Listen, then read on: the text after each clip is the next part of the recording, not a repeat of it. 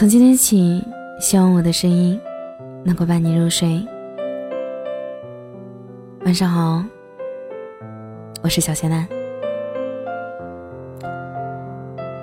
最近录了好多的文章，都被因为音乐版权的问题都下架了，所以，嗯，最近呢，我会整理一下之前被下架的文章，然后把音乐换一下，到时候大家可以继续听。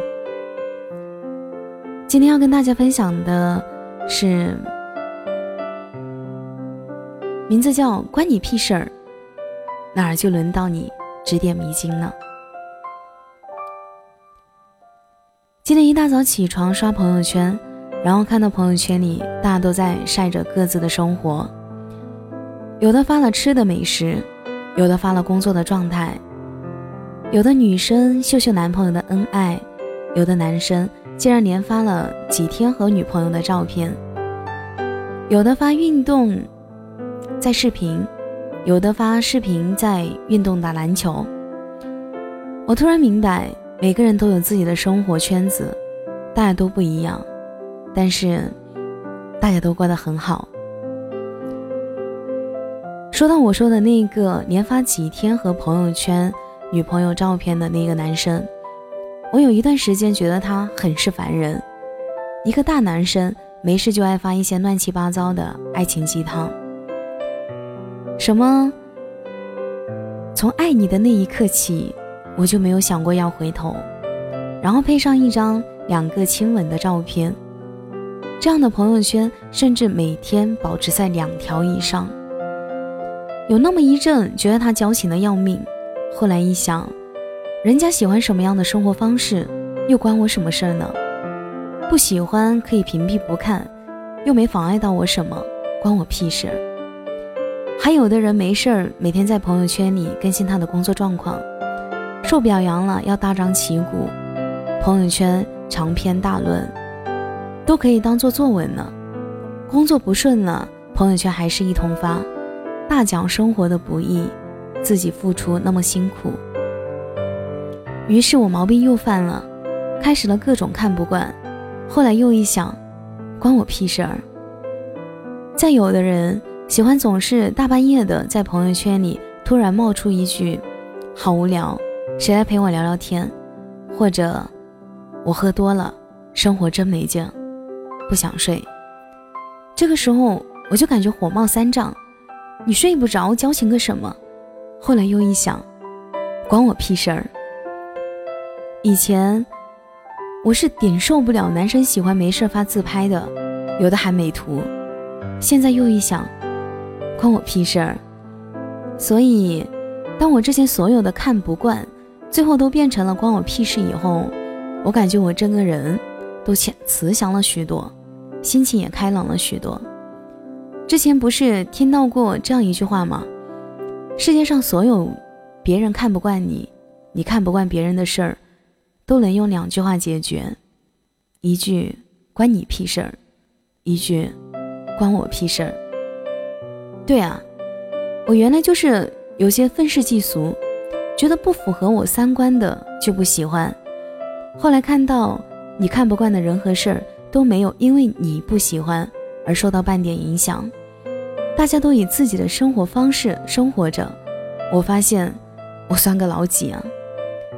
当我确实明白这些的时候，我终于可以洒脱了一些，我终于可以劝自己，不必在乎别人怎么看你了。很多人在处于看不惯别人的同时，其实更多的很在乎别人对自己的看法。我这样做，别人会怎么看我？我这件事情这样做，会不会有人不高兴？我喜欢的东西，会不会别人看起来很 low？就像我前面说到的那个男生，我不喜欢他的爱情鸡汤，我甚至觉得很 low。但我觉得他怎么样对他重要吗？一点也不重要。他依然过得很幸福，有恩爱的女朋友，有陪伴的家人，而我在他的生命里，可能连过客都算不上。所以啊，你真的不必去在意别人的看法。你不能去不让别人对你的生活指指点点，但你可以问问你自己，他在你心里算老几？你管他看不看得惯？人这一生啊，要认识太多的人。上学的时候，一个班级里只有至少要认识四五十个人，更何况我们慢慢融入社会以后，来来往往很多人来了又走。你要去在乎所有人的想法吗？一定要所有人都喜欢你吗？何必呢？他又不会陪你过这余生。用四川话说就是。你看不惯我没关系，我又不和你耍朋友，所以你一定要自信起来，甚至可以有那么一点自负。你要相信自己的人生，谁的看不惯都是个屁。我的苦都是我自己受的，路都是我自己走的。你没有替我受苦，帮我走路，哪里就轮得到你指指指点迷津呢？这篇文章。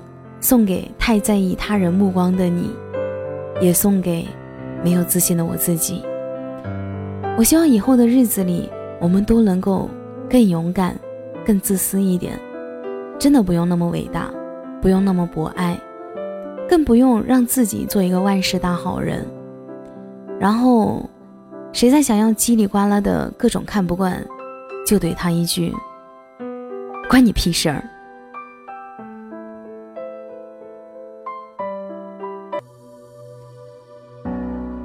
感谢你的收听，我是小贤男。每晚九点半到十一点半，我在直播间等你。节目的最后，祝你晚安，有个好梦。被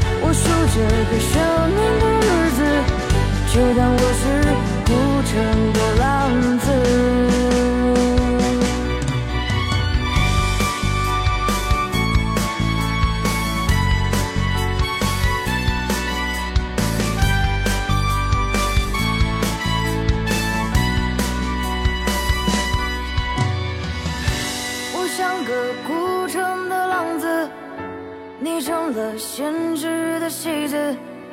求求你不要笑话我的无知，你是个巨石的骗子，我数着被赦免的。